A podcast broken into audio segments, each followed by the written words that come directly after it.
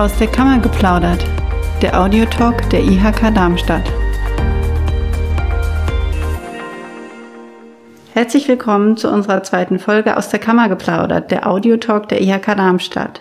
Sich für eine Ausbildung oder Studiengang zu entscheiden, das kann ziemlich schwierig sein. Es gibt so viele Möglichkeiten. Wir möchten uns heute daher mit dem Thema berufliche Orientierung beschäftigen. Wie treffe ich meine Berufswahl? Wer oder was kann mir dabei helfen? Dazu habe ich mir einen Experten eingeladen. Bei mir heute ist Dr. Christian Lannert. Hallo Christian. Hallo Nele. Christian, du bist BO-Koordinator, BO steht für berufliche Orientierung, an der Karl-Kübel-Schule in Bensheim. Das heißt, du bist dort neben dem, ich nenne es mal normalen Lehrer sein, für die berufliche Orientierung verantwortlich. Auch bist du wissenschaftlicher Mitarbeiter an der TU Darmstadt und beschäftigst dich in deiner Forschung mit allem rund um die Berufswahl. Erst einmal möchten wir dich aber noch ein bisschen besser kennenlernen. Du hast Lehramt für Geschichte und Germanistik studiert. Wie und wann kam das Interesse für berufliche Orientierung dazu? Ja, das ist eine gute Frage und eigentlich nur meiner gnadenlosen Vergesslichkeit geschuldet. Ich bin mal zu einem zweitägigen Kongress eingeladen ähm, gewesen in Nordhessen, Fulda. Und dort habe ich, weiß nicht, im Eifer des Gefechts meine Unterlagen vergessen. Und das war so 200 Kilometer von meinem Wohnort entfernt. Am nächsten Tag hat mich eine Kollegin angerufen und meinte, hey, du hast deine Unterlagen vergessen. Ich habe sie dir mitgenommen. Ich bin an der TU in Darmstadt. Komm doch einfach vorbei und hol sie dir ab. Dann bin ich vorbeigefahren, wir haben uns ein bisschen unterhalten und ich meinte so in einem Nebensatz, ach, Uni ist bestimmt auch ganz spannend, würde mich auch mal interessieren. Und sie meinte dann, hey, wir haben zufällig gerade eine Stelle frei, wo du fragst. Und äh, einen Monat später habe ich an der Uni angefangen. Mein Thema war Berufswahl, Berufsorientierung. Hatte damals noch keine Ahnung davon, habe mich langsam reingearbeitet und habe einige Zeit später dann erfahren, dass es die sogenannte Chaos-Theorie der Berufswahl gibt, die besagt, dass unsere Karrieren eigentlich von so vielen Zufällen abhängen dass wir sie eigentlich überhaupt nicht planen können. Das ist ein einziger großer Zufall und zumindest bei mir in diesem Fall war es so. Jetzt wollen wir uns mal ein bisschen dem Thema berufliche Orientierung nähern. Was heißt das überhaupt genau oder was verstehst du darunter? Ja, was das genau ist, dazu gibt es natürlich viele schlaue Definitionen. Aber sagen wir mal so, Schule ist keine Dauerlösung und berufliche Orientierung ist die Vorbereitung auf das Leben danach, nach der Schule. Wenn wir bei Partys oder sowas Smalltalk betreiben, dann ist eine der ersten Fragen, die kommt, was machst du eigentlich? Was ja, machst das du stimmt. beruflich? Und das zeigt, was für eine große Bedeutung der Beruf im Leben eines Menschen hat. Es hängt viel mehr daran, was er, äh, als das, was er quasi für, für Lohn macht, um die Miete zu bezahlen, sondern seine Berufswahl hat sehr viele Auswirkungen auf seine Lebensgestaltung. Und berufliche Orientierung soll sicherstellen, dass diese wichtige Wahl möglichst reflektiert und selbstbestimmt getroffen wird. Mhm. Okay. Wenn du jetzt sagst, viele Sachen, viele Faktoren sind da ein Teil, viele Faktoren beeinflussen die Berufswahl. Welche sind das? Ganz allgemein gesagt ist die Berufswahl der Wunsch nach einerseits dem Ausdruck meiner Persönlichkeit, meiner Interessen, meiner Vorlieben und der Ausdruck dessen, was ich gerne in der Gesellschaft darstellen möchte, welchen Platz ich haben möchte, so im sozialen Gefüge. Und bei der Entscheidung für einen Beruf sind wir weniger frei, als wir eigentlich so denken. Das Elternhaus bestimmt viel mit, das soziale Umfeld ist wichtig, die Erziehung ist sehr, sehr wichtig, generell die ganze Familie und natürlich der Freundeskreis. Und dazu kommen dann die konkreten Möglichkeiten vor Ort, der Arbeitsmarkt, die Begegnungen, die wir haben, die uns prägen, die uns ähm, neue Möglichkeiten eröffnen und die Informationen, die ich habe über bestimmte Berufe, über bestimmte Berufsfelder. Und letzten Endes ist es dann eine Abwägungssache und äh, eine Kompromissfrage. Ein Job muss zu unseren Interessen passen. Er muss sozial passen, also mein Umfeld muss ihn akzeptieren, ich muss ihn als angemessen für mich selbst empfinden. Die Rahmenbedingungen müssen passen. Also einfaches Beispiel, wenn ich Höhenangst habe, werde ich wahrscheinlich nicht Industriekletterer werden oder Gerüstbauer. Der Job muss realisierbar sein, das heißt, ich muss mir zutrauen, ihn erreichen zu können mit den Fähigkeiten, die ich mhm. habe. Und ich muss sicher sein, dass die Entscheidungen, ähm, die ich auf diesem Berufsweg treffe, auch die richtigen sind. Das heißt, ganz banal, ich muss zum Beispiel wissen, dass es diesen Beruf überhaupt gibt und dann muss ich wissen, wo kriege ich Informationen darüber, wo kann ich mich bewerben und so weiter und so weiter. Und das muss alles zusammenkommen und dann entscheiden wir uns für oder gegen einen Beruf. Das sind sehr, sehr viele Faktoren. Also jetzt verstehe ich auch die Chaos-Theorie ein bisschen dahinter. Wann beginnt berufliche Orientierung eigentlich? Kann man da einen Zeitpunkt nennen?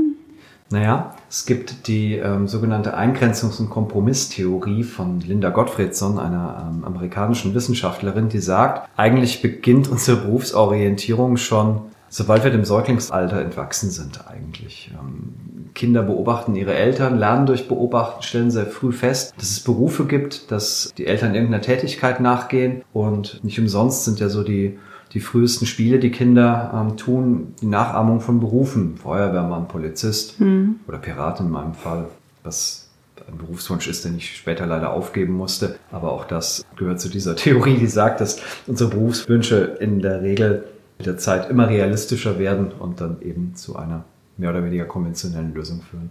Hm. Was kann denn ein Jugendlicher, eine Jugendliche selbst tun, um herauszufinden, welcher Beruf zu ihm oder zu ihr passen? Das Einfachste ist, selbst aktiv zu werden. Genauso wenig wie unsere Traumfrau oder unser Traummann einfach durch die Tür spaziert und dann sagt, hallo, hier bin ich. Ich meine, schön wär's, aber es passiert halt sehr, sehr selten. Tut es eben auch der Traumjob, dass er plötzlich da ist und sagt, hier, ich bin dein Traumjob, mach das für den Rest deines Lebens. Es gibt tausende von Angeboten, tausende von äh, Berufsfeldern und Hilfestellungen, die ähm, Jugendliche unterstützen wollen. Aber für den Anfang ist es ein guter Start, zunächst mal zu überlegen, was interessiert mich denn? Was interessiert mich schon lange?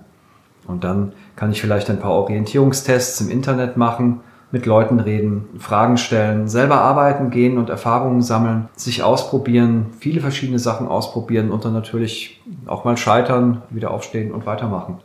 Mhm. Okay. Du hattest vorhin schon erwähnt, dass auch das Elternhaus, Schule, Freunde, das ist alles eine große Rolle gespielt. Aber welche Rolle spielt es denn genau? Also wie groß ist denn der Einfluss von Schule, von Elternhaus, von Freunden in der beruflichen Orientierung? Wir wissen aus verschiedenen Untersuchungen, dass die, die Personengruppen, die Jugendliche beeinflussen, einen sehr großen Einfluss auch auf die Berufswahl haben. Und an allererster Stelle steht das Elternhaus. Das ist so die Institution, die alle anderen überragt. Dann kommt Familie, dann kommt der Freundeskreis und dann relativ weit dahinter kommen sagen wir, Gespräche mit, mit Lehrern oder Gespräche mit Berufsberatern äh, der Arbeitsagentur. Das heißt, ähm, was wir in den Schulen so anbieten, ist wichtig für die Jugendlichen, aber viel wichtiger ist das, was im Elternhaus passiert. Und wenn dort bestimmte Werte vermittelt werden, die sich auf Beruf beziehen und so weiter, dann kann die Schule eigentlich nichts mehr machen, das irgendwie zu korrigieren oder ähm, oder, oder, oder da irgendwie gegenzusteuern. Deswegen ist es eigentlich eher Teamarbeit zwischen all diesen Akteuren, Freunden, die Peer Group, die Eltern und die Lehrkräfte, um ähm, Jugendlichen zu, zu helfen, einen passenden Beruf zu finden. Hm. Ähm, was wird denn im Bereich berufliche Orientierung in Hessen in Schulen überhaupt gemacht? Es gibt in Schulen in Hessen eine ganze Anzahl von Maßnahmen, die durchgeführt werden, um Jugendliche zu unterstützen. Generell ist Hessen da sehr gut aufgestellt. Es gibt umfangreiche gesetzliche Vorgaben, was alles gemacht werden soll. Ganz zentral für viele Jugendliche ist das Betriebspraktikum. Das sind so die ersten richtigen Erfahrungen mit der Arbeitswelt. Ich denke, jeder erinnert sich noch an seine, an seine Praktika, egal wie lange die her sind. Ähm, die Arbeitsagentur wird eingeladen, hält Vorträge berufliche Themen werden im Unterricht behandelt, man lädt Experten ein, man besucht Jobmessen, Studieninformationstage und, und, und, und, und. Also das Repertoire ist relativ groß, um Jugendliche nicht allein zu lassen bei dieser Berufswahl. Mhm. Jetzt ist die Schule ja ein Part, der nicht mehr so viel machen kann, wie du vorhin sagtest, aber sie machen trotzdem noch einiges, um einfach auch vielleicht eine neue Perspektive reinzubringen. Aber wie können Eltern denn konkret ihre Kinder unterstützen in diesem Prozess der Berufswahl?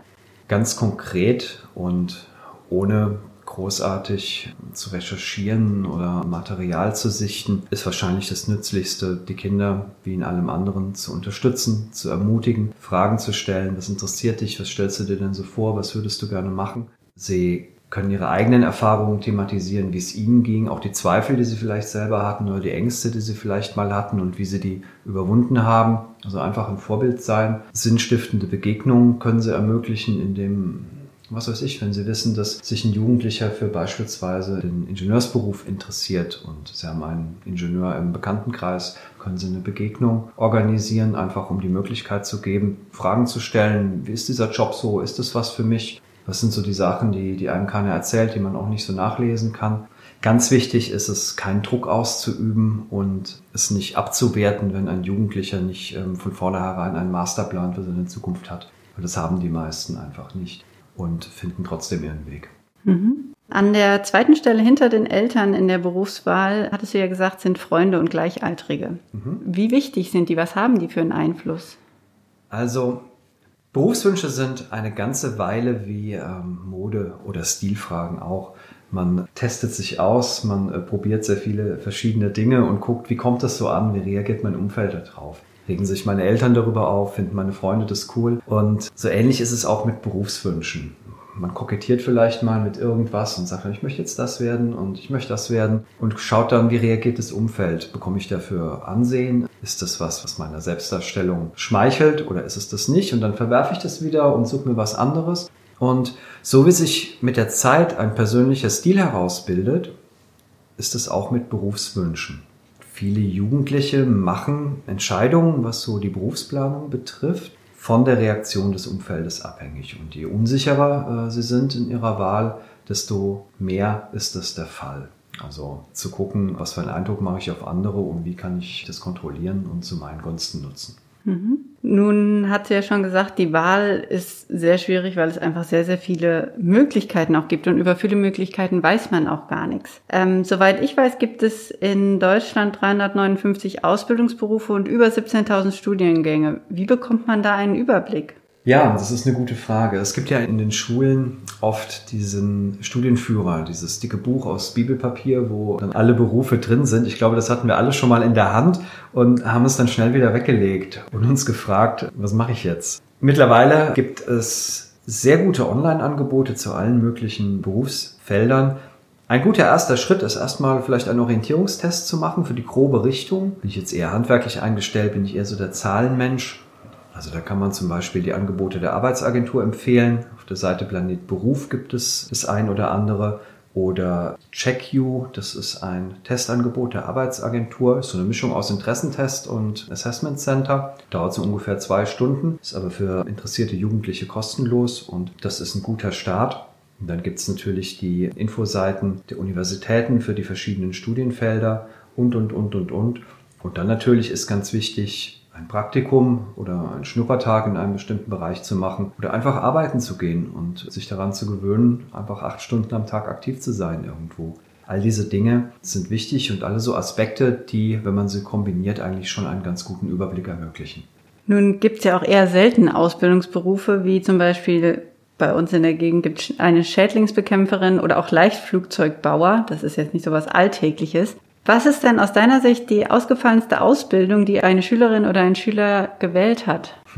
Da bin ich mir ziemlich sicher. Ich hatte letztes Jahr eine Schülerin und die wurde Showroom-Dekorateurin bei IKEA. Also das sind die, die diese Ausstellungsräume herrichten, die man so läuft, wenn man sich durch den IKEA bewegt, äh, hin zu dieser Abteilung, wo es dann die Kerzen gibt und das Besteck und so weiter. Und das fand ich mega spannend, weil es einerseits ein sehr kreativer Beruf ist, andererseits auch eine sehr starke psychologische Komponente hat. Ich meine, wahrscheinlich beeinflusst sie mehr Menschen als so mancher Journalist, der irgendwie lange studiert hat.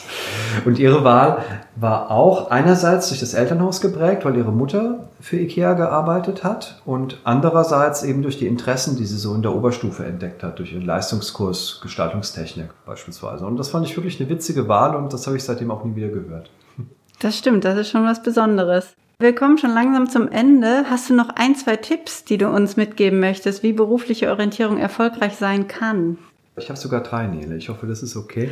Ist okay, die, natürlich. Die Top drei ähm, der Dinge, die man nicht tun sollte, also die Top drei Don'ts der Berufsorientierung, sind für mich einfach ziellos irgendwas zu machen. Gerade an Schulen ganz viele Angebote irgendwie zu organisieren, ohne sich zu fragen, brauchen die Schüler das? Ist das jetzt nützlich? Zu viel machen, einen hektischen Aktionismus entwickeln, ohne die Dinge zu reflektieren, ohne sie sacken zu lassen. Und das dritte, vielleicht das Schlimmste, ist Gleichgültigkeit gegenüber diesem Thema. Man trifft manchmal so die Meinung an, wenn ein Jugendlicher nicht selber sich aus diesen 17.000 Studiengängen irgendwas raussuchen kann oder keinen Ausbildungsplatz findet, dann ist es halt seine Schuld. Ähm, nein, ist es nicht. Genauso wie wir den Führerschein machen müssen, um Autofahren zu lernen, braucht man auch eine gewisse Unterstützung bei dieser schwierigen, schwierigen Aufgabe, äh, welcher Job macht mich jetzt glücklich und wie finde ich den? Naja, und die Top 3 Do's der Berufsorientierung sind dann Kontinuität, also ich muss mich immer wieder über einen längeren Zeitraum damit beschäftigen, was möchte ich eigentlich, was interessiert mich. Es muss eine gewisse Verbindlichkeit haben, das ist das Zweite. Also das Thema muss wichtig für mich sein, ich muss seine Wichtigkeit erkennen. Und das Dritte ist, analog zur Gleichgültigkeit, einfach Interesse mit offenen Augen durchs Leben gehen und schauen, was man so findet. Lieber Christian, ich danke dir für deine Zeit und die Tipps, die du uns gegeben hast. Soweit ich das jetzt verstanden habe, berufliche Orientierung ist ein Prozess und eine Reise, auf die wir uns aber nicht allein begeben müssen. Ob Freunde, Eltern, Lehrkräfte oder Institutionen wie Arbeitsagentur, Hochschulen, Industrie- und Handelskammer, Handwerkskammern, alles Mögliche, alle können wir den Prozess unterstützen. Falls Sie, liebe Zuhörer, dabei Hilfe brauchen, melden Sie sich gerne bei der IHK Darmstadt. Wir beraten Eltern und Jugendliche zu Fragen rund um die berufliche Orientierung. Das Angebot richtet sich an alle, an alle, die noch nicht wissen, wie es nach der Schule weitergeht und welche Möglichkeiten es auch kurzfristig noch gibt, unabhängig von der Klassenstufe oder Schulform. Christian, ich verabschiede mich nun von dir und bedanke mich noch einmal recht herzlich. Danke, Nele, für die Einladung. Sehr gerne.